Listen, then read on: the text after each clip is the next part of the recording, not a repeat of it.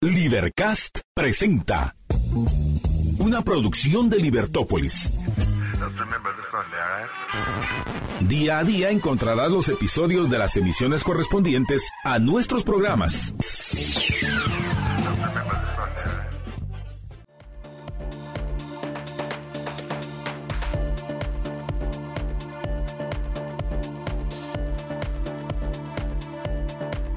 Libertópolis.com Bienvenidos a Libertópolis por la tarde. Muchísimas gracias por estar con nosotros. Gracias por acompañarnos. Gracias por estar con nosotros. Y en, si va en el tráfico, yo sé que el tráfico se pone bastante complicado esta tarde y estos días se ha puesto bastante complicado aquí en la ciudad. Así que por favor respire profundo y libérese de ese estrés. Gracias por escucharnos a través de la 102.1 FM. Si nos ve y nos escucha a través de nuestras diferentes plataformas, estamos en Facebook, estamos en YouTube y también estamos en Twitter. Así que bienvenidos también a nuestra plataforma. Nos encuentran como Libertópolis. Y hoy pues vamos a platicar con el profesor Martín Krause. Él es profesor de Economía de la Universidad de Buenos Aires, profesor visitante de varias universidades y ha escrito varios libros hablando de diversos temas, entre ellos uno de los libros que siempre le hemos aconsejado que si usted quiere empezar a hablar sobre o entender el tema de la economía, pues la economía explicada a mis hijos es un libro que no tiene pierde, muy muy muy bien hecho, fácil de leer y creo que se va a convertir en un clásico, Martín, así que así que bienvenido. Muchísimas gracias. Yo creería que sí para aquellos que se están iniciando en el tema de la economía y que quieren entenderlo sin tantos em, términos rebuscados y, de una forma fácil de, entender, y entender lo básico y entenderlo bien. Y creo que eso requiere también mucha capacidad de poder hacer aterrizar conceptos que son abstractos a la gente y a las personas que no son su día a día la economía. Así, que... Ese era el objetivo. Así que te felicito por ese esfuerzo y si usted no lo ha leído, se lo recomendamos, La economía explicada a mis hijos. Y bueno, Martín, em, pues uno de los temas que te propuse, o los temas que te propuse para hoy es que hablemos acerca del tema de la inflación. Bien. El tema de la inflación es un tema que se ha vuelto muy recurrente. Desde el año pasado se empezó a hablar del tema de la inflación. Eh, se le achaca diferentes eh, orígenes o diferentes causas. Eh, se le tiene también diferentes definiciones de la, de la inflación y también soluciones a la inflación.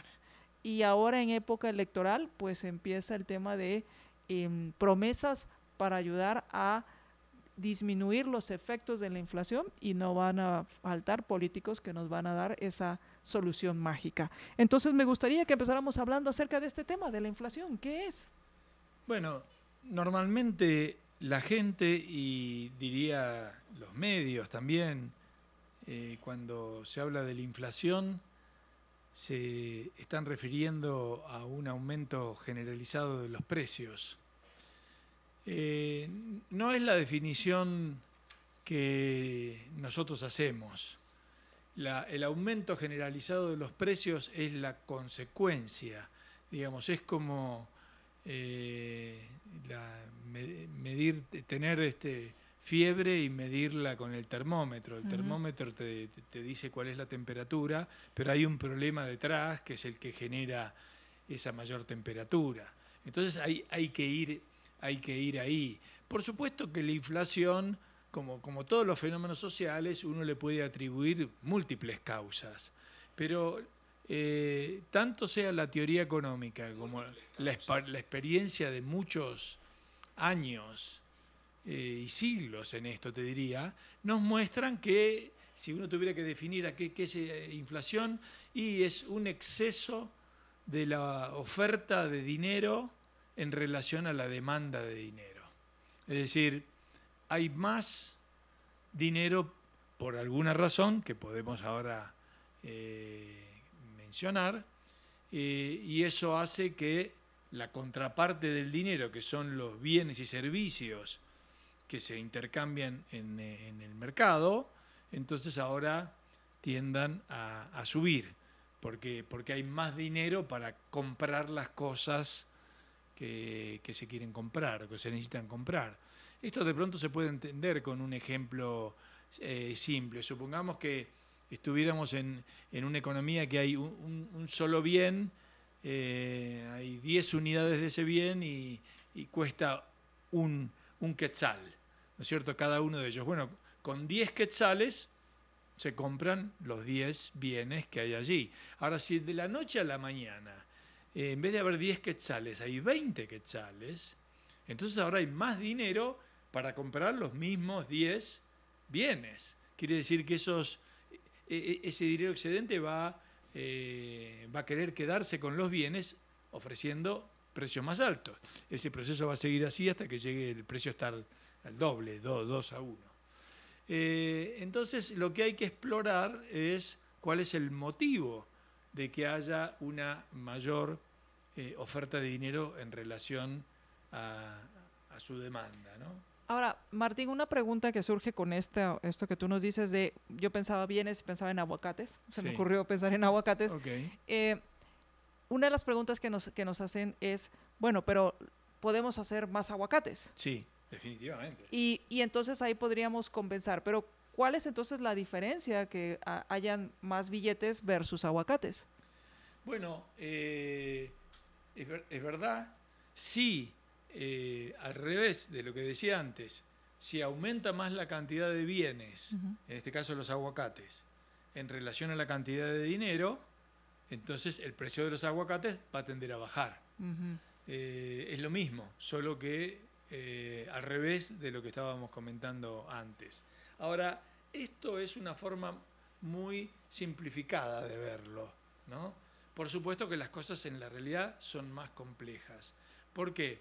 Porque hay- existe este fenómeno, porque nosotros utilizamos el dinero para comprar y pagar todo lo que necesitamos, pero también demandamos dinero, es decir, dinero que guardamos en el bolsillo por las dudas o en el cajón de, de- de- de- de tu mesa de luz o en la cuenta del banco, es decir, un- una cantidad de dinero que mantenemos ahí por lo que pueda pasar, digamos, o porque tenemos una expectativa de que vamos a estar necesitando eso para pagos futuros en el mes. Supongamos que estamos hablando de una persona que es que recibe un salario mensual, ¿no?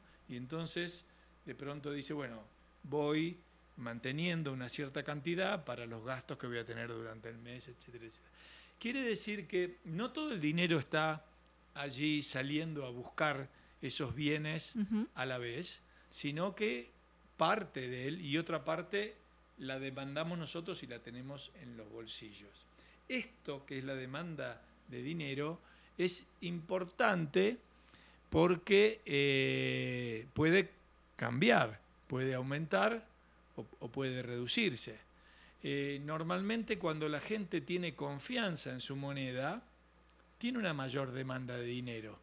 Tú cobras tu sueldo a fin de mes y, si tienes una buena expectativa de que, de que ese dinero no va a perder valor, bueno, lo tienes ahí para cuando lo necesites y lo vas gastando durante el mes. Pero si tú recibes tu pago a, a fin de mes y, y piensas que vas a que ese dinero va a perder un 10% de su valor o que los precios van a subir un 10% durante el mes, entonces no tiene ningún sentido guardarte ese dinero hasta, hasta fin de mes porque va a valer cada- vas a poder comprar cada vez menos. Entonces ahí cae la demanda de dinero. Ya, ya no quieres tener dinero en el bolsillo. Lo que llamamos, estuvimos hablando de la hiperinflación, de la inflación. ¿no? Inflación. Cuando hay hiperinflación, precisamente se produce por esto, es porque la gente ya no confía más en su dinero y se lo quiere sacar de encima y quiere comprar cualquier otra cosa, pero no tener ese dinero porque sabe que ese dinero va a perder su valor. Eh, ustedes aquí tienen, un- en ese sentido, una economía, yo diría, y sobre todo comparando por donde yo vengo, eh, estable. Pero en nuestro caso... Eso te iba a preguntar. Claro, en nuestro caso no. Entonces, la gente hace dos cosas, sabiendo de que el dinero va, va a perder valor. Una, adelanta sus compras, o dos, lo que hace, si tiene sobre todo la una cierta capacidad de, de poder ahorrar algo, compra dólares. Porque, O la, la mon- la moneda que considera más, sí, o- o más accesible y sólida. sí, así es. Es muy fácil de conseguir y, y- y te va a garantizar una estabilidad que en este caso el peso argentino no tiene. Entonces la gente tiene una baja y sobre todo demanda de, demanda de dinero. No, no, no, no quiere tener pesos. Entonces cobro y voy al supermercado y, y compro dólares. Lo que menos quiero tener es esa, esa moneda en Exacto, efectivo. exacto. Necesito cambiarla a, a bienes o servicios. Así es, así es. Ahora, para darnos una idea, Martín, eh, en cuanto a hiperinflación y cuando estas si- situaciones se dan, ¿qué es lo que se, se ha vivido en Argentina? Porque, y, y ha sido, no sé si cíclico, pero sí ha habido diferentes episodios en, en Argentina sobre este tema. Sí.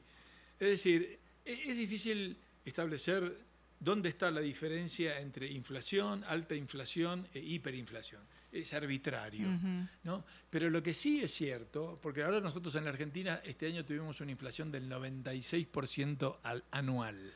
Esto quiere decir que casi duplica, se duplicó. Si yo compré una, un agua gaseosa o una, un- una botella de agua en 10 quetzales, Sí. al siguiente año casi me costaba 20. Sí. Digo, al finalizar el año casi me costaba 20, Sí. 19, 19 quetzales. Así es.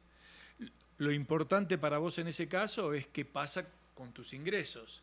Si tus ingresos también aumentaran un 100%, más o menos estás igual. Pero normalmente eh, un, un político solía decir que lo que ocurre es que los precios van por el ascensor y los salarios van por la escalera.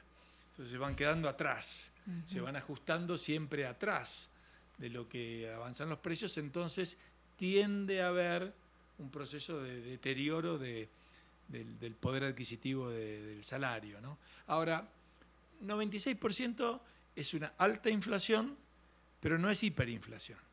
Porque la hiperinflación es cuando se desborda, cuando todo se desborda, cuando la gente sale corriendo a deshacerse de sus pesos y cuando el valor se, precipita y se hunda. Eso no es algo que está ocurriendo todavía y es algo que ocurre cuando ocurre, o las experiencias históricas que hubo, es cuando hay algún factor, te diría, de, que muchas veces es político, de que genere una pérdida de confianza total. Por ejemplo, un país es, es invadido por otro o entra en guerra, la gente se desespera, este, o un, un gobierno cae este, y se pierde toda confianza sobre el sistema político. Eh, en fin, hay algún factor de ese tipo que dispara eh, la desconfianza y eh, la corrida es un poco un equivalente a esas corridas bancarias. Bueno, ahora es una corrida monetaria, si quieres, una, una corrida a deshacerte de, de- de- de ese dinero. En Ahora, adelante. no, no, esto es, pero esto ocurre en casos, y sé que este tema te interesa a vos, en, en los cuales hay una muy mala institucionalidad monetaria, es decir, del- de la autoridad que maneja esa, esa moneda, ¿no? Porque uno podría preguntarse, pero ¿y ¿por, por qué hay, hay tanta, Ajá. tanta inflación? Bueno, hay tanta inflación porque aquel que es el que el, eh, maneja la moneda, que es el Banco Central de la Argentina, la emite en, en cantidades que después generan esos aumentos de precio. Por supuesto que la pregunta siguiente es, bueno, ¿y por qué emite eso? Bueno, porque tiene un gobierno al lado que le da órdenes y le dice, me tenés que dar esos papelitos pintados porque yo necesito pagar mi gasto.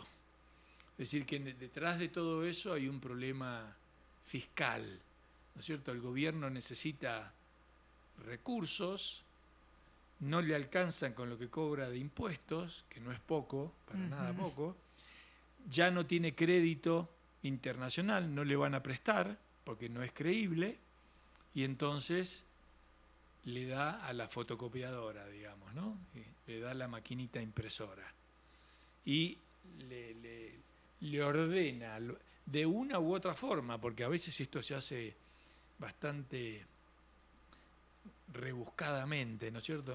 Pero esencialmente le ordena al Banco Central que em- emita dinero para, para pasárselo y para que y para que pueda gastar el gobierno. Que pueda gastar en, en pagar los sueldos de los empleados públicos, en, en los insumos que necesita el gobierno, o muchas veces para pagar la deuda que le vence.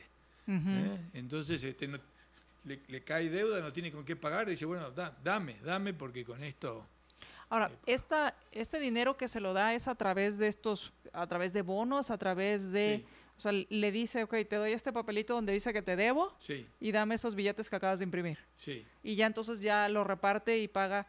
Y entonces podemos pensar también que hay que ponerle mucha atención al tema de los presupuestos, del gasto público. Sí.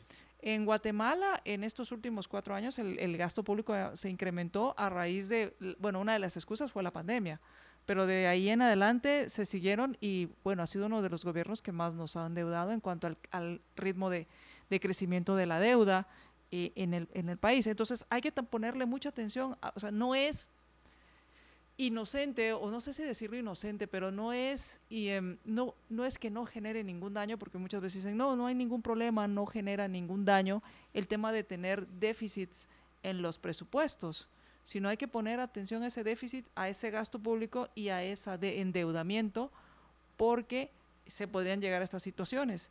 Por supuesto. Todo déficit fiscal, es decir, que el gobierno gasta más de los recursos que tiene, mira, no hay muchas alternativas.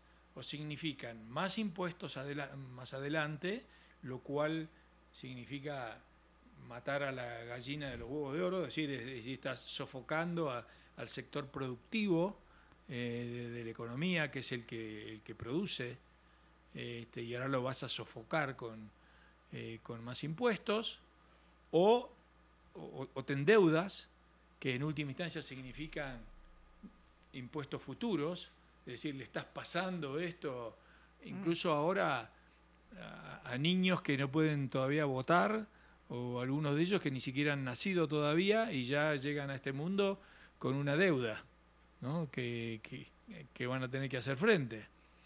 Y, no, mucho más, no, no tienes muchas más alternativas, es impuestos, deudas o emisión o eventualmente algunas, algunos recursos que el Estado eh, bien podría utilizar. Eh, es este, bueno, vender activos, vender, este, bueno, decir, no, no tengo un déficit, no, no, tengo ingresos suficientes, vendo, no sé, el aeropuerto, lo privatizo.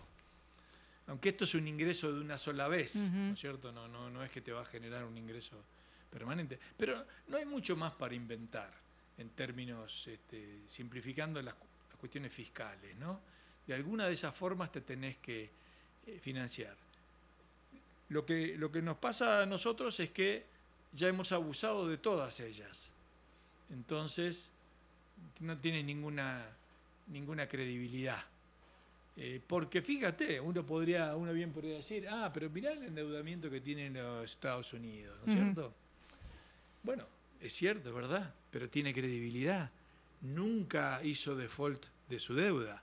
Nosotros hicimos creo que como ocho veces ya default de la deuda. Quiere decir que hay mucha gente dispuesta a prestarle, porque confía que va a honrar esa deuda.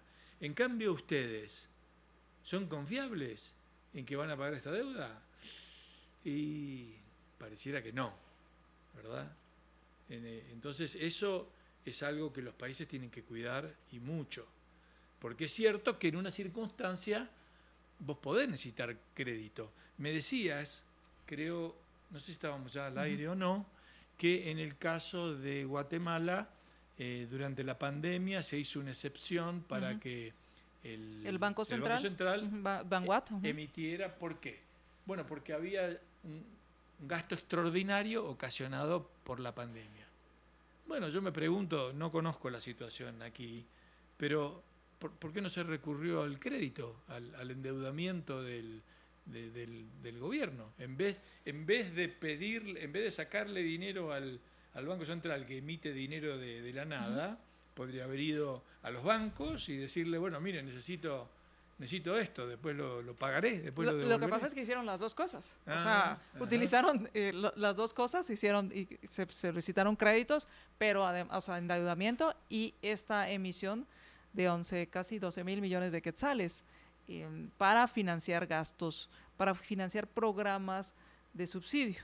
Y esto me lleva al, siguiente tema, eh, Martín, que vamos a hacer una pausa, para hablar acerca del el tema de las, eh, si ya hablamos que eh, el aumento generalizado de precios es un, un síntoma de esta situación y que lo que está sucediendo es que hay mucho dinero circulando sin ningún respaldo, por así decirlo, sin un aumento en la producción, entonces eh, vienen las soluciones, sobre todo los, los, políticos dando soluciones a aumentos en, en diferentes eh, eh, bienes y servicios. Entonces, estas soluciones realmente son soluciones o lo que yo a veces suelo decir, están apagando el fuego con gasolina. Vamos a ir al corte, regresamos.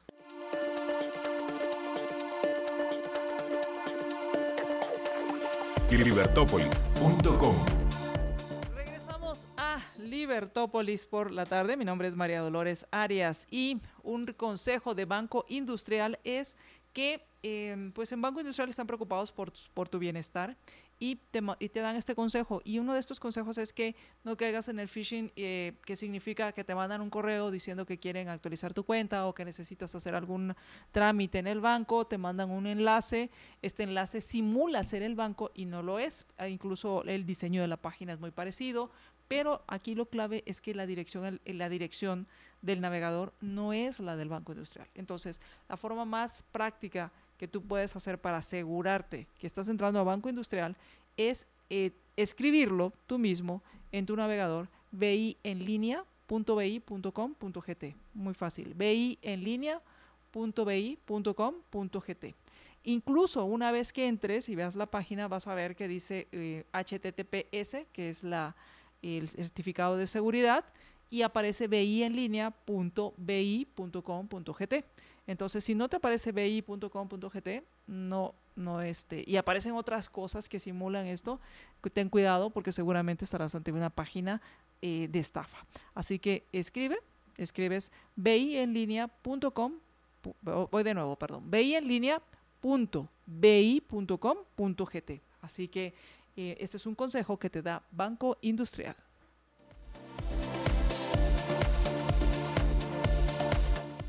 regresamos y estamos platicando con nuestro invitado acerca del tema de la inflación y estas medidas, yo las llamo medidas populistas, que así lo son, y te preguntaba si no es apagar el fuego con gasolina, tomando en cuenta que pues el año pasado aquí en Guatemala, y no sé, me imagino tú tendrás otros ejemplos, surgieron pues medidas, sobre todo los, los diputados, hablando de que iban a apoyar al pueblo, que estaban preocupados por la situación de la ciudadanía y por la economía familiar y todos estos discursos, y aprobaron subsidios a el gas, subsidios al combustible y, una cantidad diversa, además de otros subsidios que, ya existen.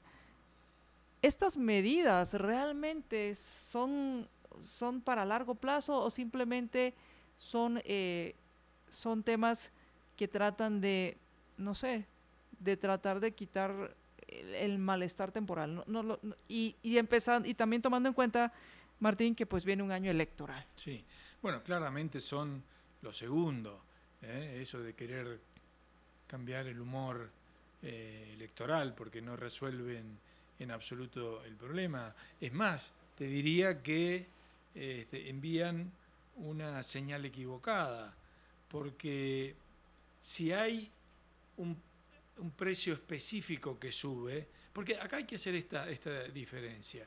Cuando se habla normalmente de inflación, estamos hablando de que todos los precios suban, pero puede haber situaciones que hagan que un precio o algunos precios suban y no todos.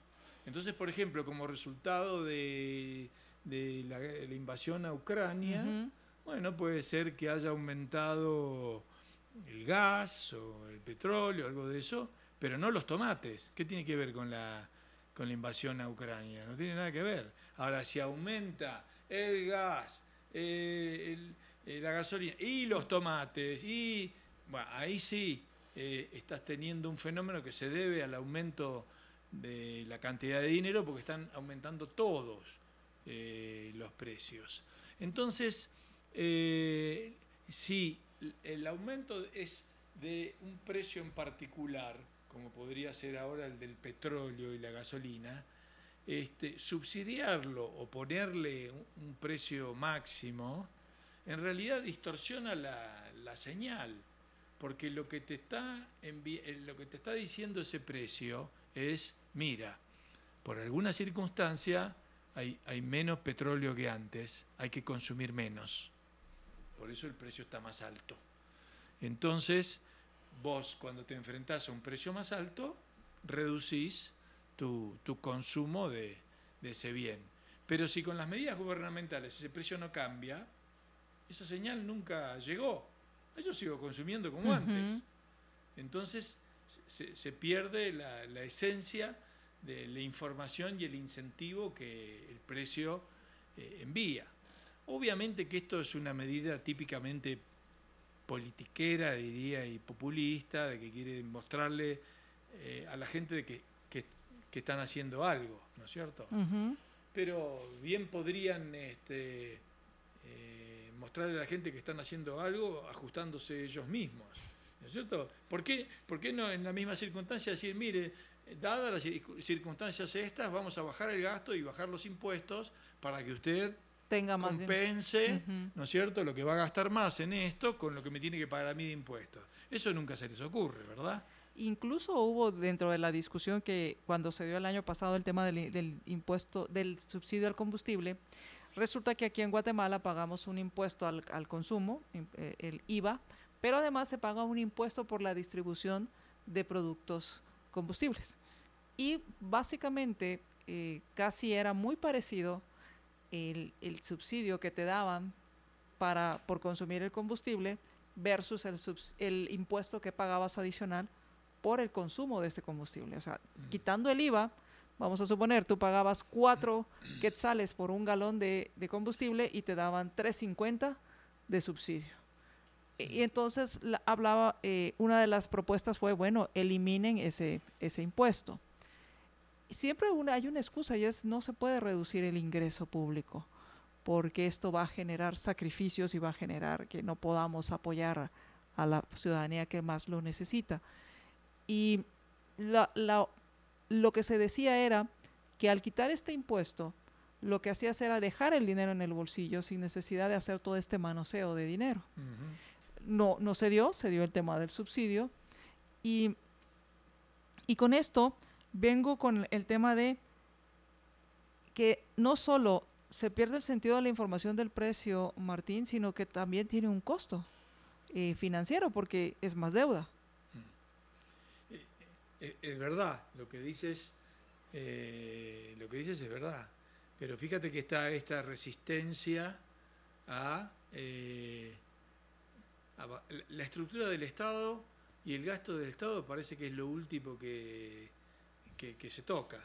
siempre hay alguna otra herramienta en el cual el político es como que necesita mostrarse activo, ¿no? Y como que tiene que estar mostrando, yo estoy haciendo algo por vos. En cambio, de la otra forma, no pareciera tan activo.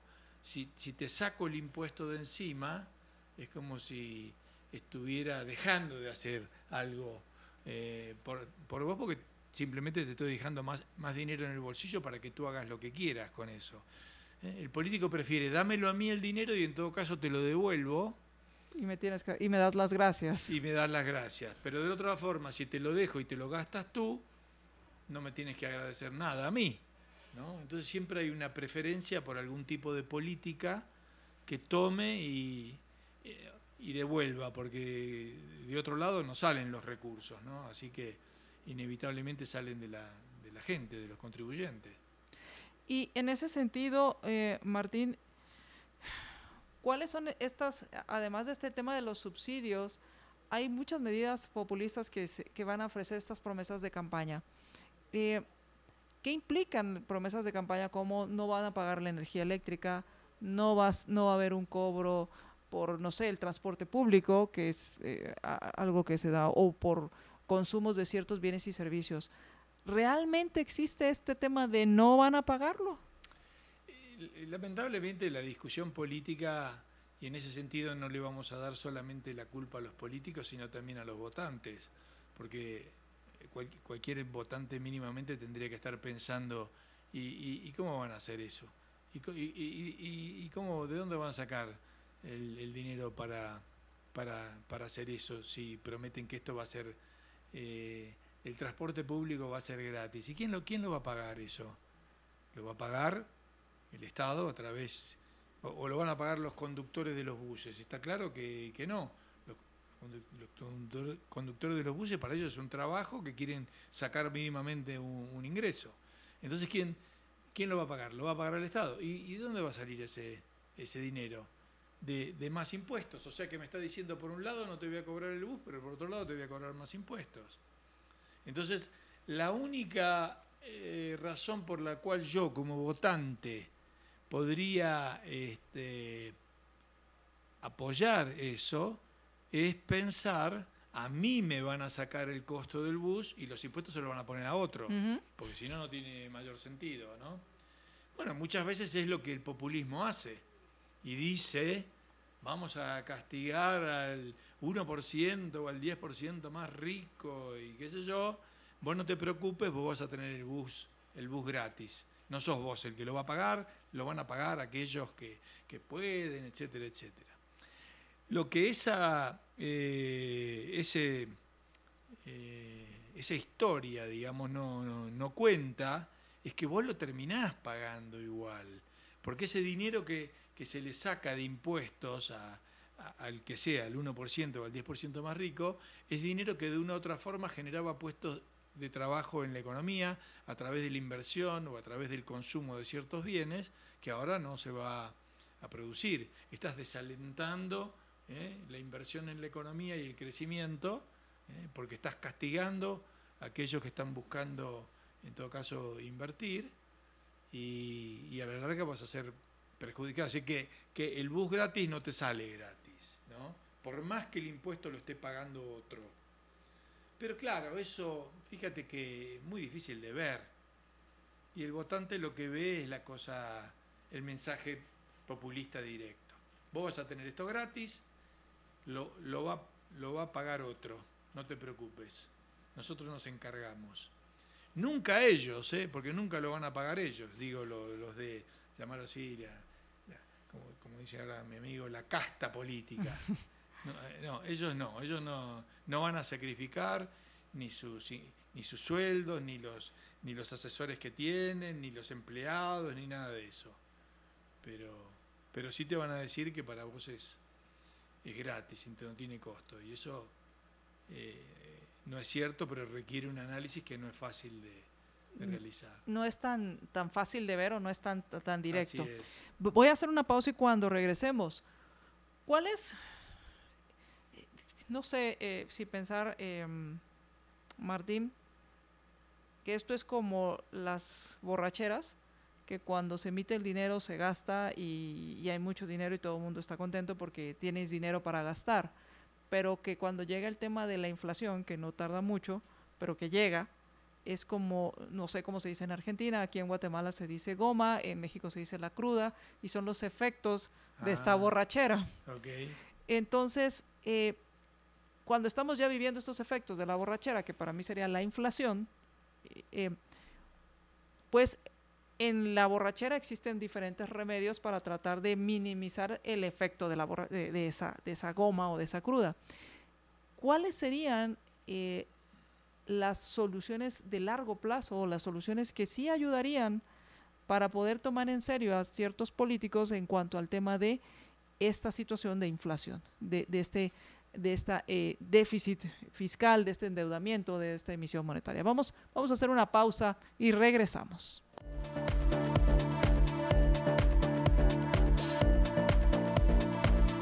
Libertópolis.com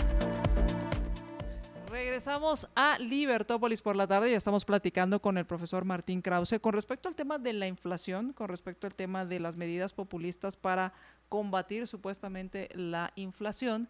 Y hablábamos precisamente acerca también de este votante que al final eh, Hayek también lo decía, el político es un tomador de opinión y le da al votante lo que le está pidiendo. No, no es un innovador, es alguien que toma, la, eh, toma el pulso de la opinión pública y ofrece lo que le están pidiendo. Y sin sonar muy simplista, podría decir que si el pueblo o la comunidad lo que quiere es la cancha de fútbol, pues hace la cancha de fútbol y ofrece la cancha de fútbol, por, poner un solo ejemplo. Y, te preguntaba, realmente para lograr em, minimizar el tema de la inflación, para poder ir, eh, reduciendo este tema de la inflación, ¿cuáles son las medidas que hay que tomar y, y qué deberíamos los ciudadanos, que somos al final los que pagamos esta, esta situación, estar conscientes? Sí. Bueno, si comprendemos que el origen de la inflación es la emisión monetaria, el exceso de oferta sobre, eh, sobre demanda, eh, que muchas veces tiene un origen fiscal, es decir, un gobierno que necesita dinero para, para pagar, cubrir su déficit, pagar sus gastos, entonces la solución de fondo es una solución, digamos, institucional es decir, cuáles son las reglas que impiden al gobierno eh, abusar de eso. ¿no? Entonces, en América Latina te vas a encontrar con distintos eh, marcos institucionales que este, buscan en mayor o menor medida lograr eso. Voy a mencionar algunos nada más tenemos en América Latina eh, países dolarizados.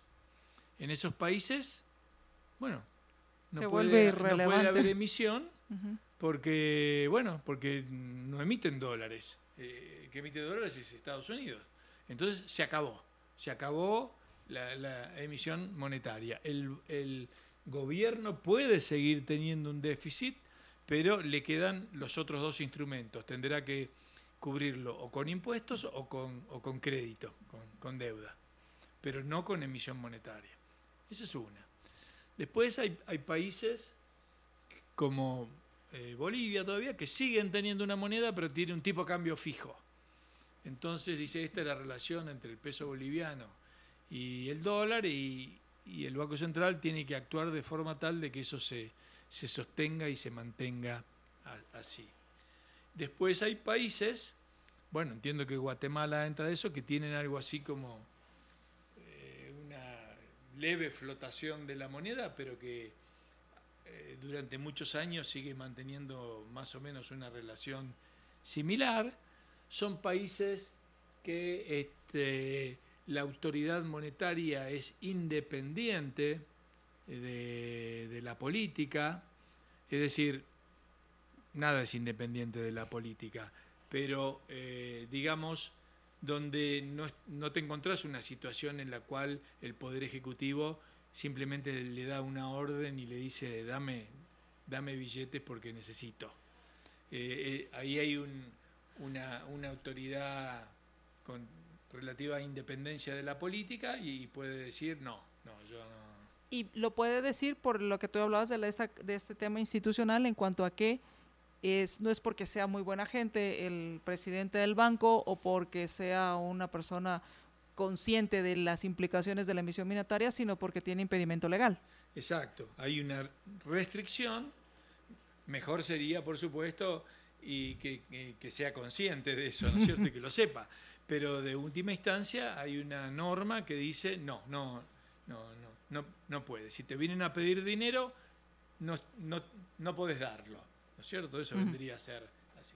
Eso puede, eso puede ser una norma escrita, es decir, una norma que esté establecida, o una norma no escrita, pero que la autoridad monetaria tiene independencia. Entonces, por ejemplo, en un país como Chile o en un país como eh, Uruguay o en un país como Estados Unidos, eh, el presidente del país puede llamar al Banco Central y decirle necesito dinero y del otro lado muy amablemente le dicen hasta luego, no, no, no llame más a, pedir eso porque no, no, puede darnos usted esa orden. Los peores países en términos de inflación, Venezuela, Argentina, eh, son países en los cuales el Poder Ejecutivo actúa según su deseo con el Banco Central. No existe esa independencia y simplemente el Poder Ejecutivo llama y dice, necesito tanto, impriman y mándenmelo para acá, eh, o habilítenmelo en la cuenta, ¿no? Y entonces no hay, no hay ningún tipo de, límite en ese caso. Por eso se desborda la, emisión monetaria y se termina desbordando eh, la inflación, eh, cosa que en los otros países no, no ocurre, ¿no? porque hay, existe esa, esa restricción dada en que la institución monetaria mantiene todavía una cierta eh, independencia.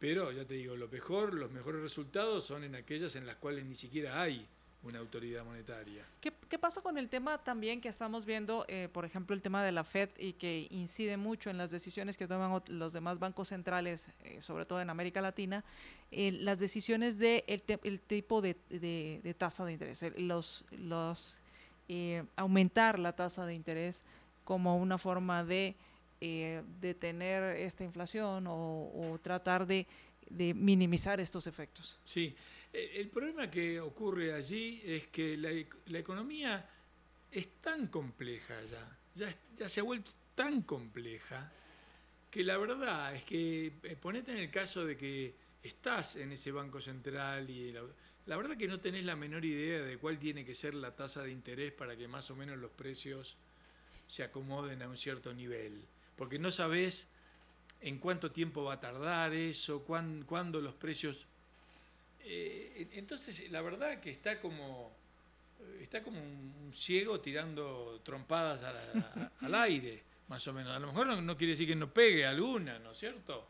Pero este, se, basa con una herramienta muy, muy tosca, decir, bueno, voy a, voy a subir la tasa de interés porque en algún momento, obviamente, esta tasa de interés más cara va a generar un enfriamiento de la economía y esto eh, va a poner un límite a, los precios de alguna, de alguna u otra forma. Pero la verdad es que los mercados financieros son tan sofisticados que hasta le resulta difícil. Él maneja una tasa de interés, pero no maneja el, mercado financiero. Entonces, la verdad es que eh, pierde confianza esa discrecionalidad que tiene eh, la autoridad monetaria. Por eso, en ese sentido, eh, tal, vez este, vuelve a, tomar importancia eh, aquella sugerencia de Milton Friedman de que lo que había que hacer era poner una regla y listo. Y que, y que un Banco Central le diga, mira, eh, la cantidad de dinero va a crecer no sé, 2%, 3% anual y basta. Fijo, listo. Y no te importa vos si la actividad productiva aumenta, si el volumen del crédito, nada. Vos como no, no podés controlar todo eso, lo único que podés controlar es el dinero que emitís, así que vos vas a hacer eso y nada más. Y, en fin, eso este, yo creo que depende de la gravedad institucional en la que te encuentres. En, algún país como Estados Unidos puede funcionar, en, en un país como el mío sería muy poco, porque directamente para crear la confianza de que el gobierno no va a estar abusando de la moneda, ya no es suficiente decir que el Banco Central va a cumplir una cierta regla, porque no es creíble. Van a pensar que la abandona enseguida. En cualquier momento. Claro. Vos ahí, ahí ya estás en una situación en la cual para crear confianza lo que tenés que hacer es cerrar el Banco Central y chao, y listo, basta. Que la gente elija la moneda que quiera, el dólar, eh, huyen el dólar, que ya lo. La mitad, de la, mitad de la economía está dolarizada, así que. Y que igual podrían cambiar de moneda si así lo, si así lo quisieran, en, caso de que tampoco confíen en el dólar, por Exacto. así. ¿Querés usar Bitcoin? Usa Bitcoin. Este, lo, que, quieras. Eh, ahora, fíjate que se ha hecho una reunión de esta CELAC en Buenos Aires este, no sé si fue el presidente de Guatemala, creo que No, mandó, mandó al canciller. Ah, y, este, y en ella eh, Argentina y Brasil empiezan a hablar de tener una moneda común, lo cual es bastante insólito que Brasil, que dentro de todo tiene una, una, una institución monetaria un poco más seria y una inflación que debe estar en el 5 o 6% anual, se quiera juntar con la Argentina, que es, un desastre. ¿Qué, beneficio le, puede traer? Yo creo que en última instancia eso en realidad es un, un dibujo, te diría, simplemente para no usar dólares en el intercambio bilateral. Es decir, crear como una unidad contable, cosa de que si yo exporto a Brasil, el, brasileño no me tenga que pagar en dólares. que se ha convertido en la, moneda estándar eh, de los negocios. Y el argentino que importa de Brasil no tenga que pagar en dólares, sino que se, se compensa eso a través de una unidad de cuenta que quieren inventar. Pero creo que no veo que tenga mucho futuro. Eh, implicaría tener un banco central supranacional. Bueno, si, fueran, si, fuéramos a algo ya tipo euro, y ahí sí hay que coordinar además las políticas fiscales, es decir, hay, hay que coordinar unas, unas cuantas cosas. No, no creo que estemos en condiciones de hacer eso. Y Martín, estamos casi por, por, concluir. Quiero agradecerte que hayas estado con nosotros y para ayudarnos a entender el tema de la inflación, el tema de tasas de interés, el tema de, las medidas populistas y entender que al final eh, el origen de estos aumentos generalizados de precios es tiene un tema es un origen eh, fiscal eh, que que el déficit fiscal, el endeudamiento no es algo inocuo que no nos va a generar cierta eh, problemas en conforme va creciendo este déficit fiscal. ¿Y, con qué te gustaría concluir? Bueno, creo que la, verdad es el fenómeno de la inflación. Tenemos, me parece que aprender esto es un fenómeno relativamente moderno. no quiero decir que no hubiera episodios de este tipo en la Revolución Francesa, por ejemplo, los hubo y qué sé yo. Eh, también en la caída del Imperio Romano, etc. Pero eh, la inflación es un fenómeno sobre todo del siglo XX. Y, em, ocurre porque abandonamos un sistema monetario que eh, le ponía un, un candado a, la emisión, que era el, sistema de patrón oro, que estuvo, y, las monedas metálicas, digamos, que circulaban en los siglos anteriores, la plata, el oro, ¿no es cierto? Eran sistemas basados en monedas metálicas, que no es que sean mágicas, la, la, ventaja que tienen es que no las podés emitir de la noche a la mañana, porque al oro hay que ir a buscarlo y hay que ir a sacarlo de donde esté. Eh, la plata igual. Eso era lo que ponía un límite a la capacidad de aumentar la cantidad de dinero. Nada más que eso. Yo no sé si será eh, necesario y ni, propongo necesariamente volver a eso, pero sí a un, a un mecanismo o alguna eh, moneda que nos garantice esa, que tenga esa restricción, ¿no? Y creo que en un, en un entorno en el cual la gente pueda elegir la moneda que, quiere utilizar, bueno, van a predominar monedas de ese tipo, monedas que te aseguren que por más que el que le emite quiera, no, no va a poder aumentar la cantidad de dinero. Entonces esas van a ser las monedas más confiables, sea una criptomoneda, sea eh, lo que sea. Esto me lleva, y estamos ya por concluir, pero eh, recordaba en este momento el tema de los bancos digitales. Y a mí en lo personal no sé si preocuparme aún más porque por lo menos emitir, como tú decías, el patrón oro ponía un límite, eh, la moneda metálica ponía un límite en cuanto a la capacidad de producción. Imprimir, pues también hay cierto límite porque necesitas cierto tipo de material para imprimir moneda, imprimir billetes. Pensando en el tema digital, que se simplifica mucho, eh, con las reglas que tenemos, no sé hasta dónde podría llegar pensando en, países donde no está limitado la injerencia del Poder Ejecutivo en el Banco Central. Es que eso ya sucede porque buena parte de las transacciones ya son transacciones electrónicas. Es decir, si te pones a ver en un país, por ejemplo con la Argentina, la cantidad de billetes en circulación, es, pequeña en relación al volumen de todas las transacciones bancarias que hay. Entonces ya, ya con, el tiempo todo eso se ha ido eh, digitalizando, ¿no es cierto? Y sería más todavía si los bancos directamente... Emiten su moneda digital. Claro. Que muchos resisten también porque el, billete impreso le da, le da a la gente... Eh, eh, ¿cómo te digo? la sensación de posesión, de propiedad. Sí, de posesión y, además te protege tu, tu intimidad, diría. vos vas a un comercio y pagás con billete, nadie, no hay ningún registro de nada de, que, lo que vos hiciste. ¿No es cierto? En cambio vos vas con la tarjeta de débito y ahí que, quedó asentado de que fuiste vos. Y está bien, eh, eh, puedes... Eh, ¿Por qué el gobierno tiene, tiene que saber lo que vos lo que vos hiciste. Y cuándo y, cómo lo hiciste y en qué momento. Y claro. ¿Cuál es, cuál es tu café favorito, tu restaurante favorito, hasta tus hábitos de consumo? Claro, tal cual.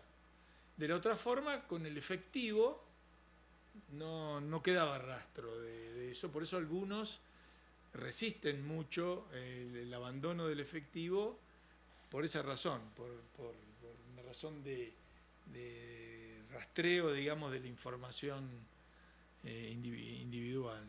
Pues muchísimas gracias, Martín. Gracias por habernos acompañado y gracias por, eh, por haber platicado con nosotros estos diferentes temas acerca de, de la inflación. Muchas gracias. Un placer. Muchas gracias por la invitación.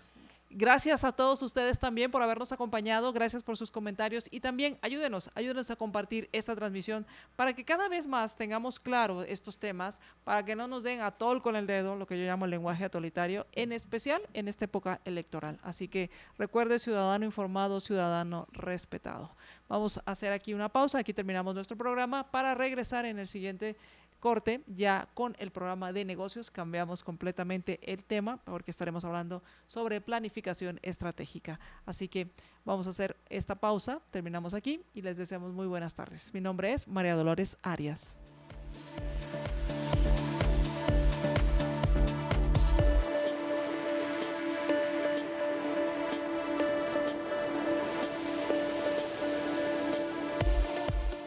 Libercast presentó una producción de Libertópolis.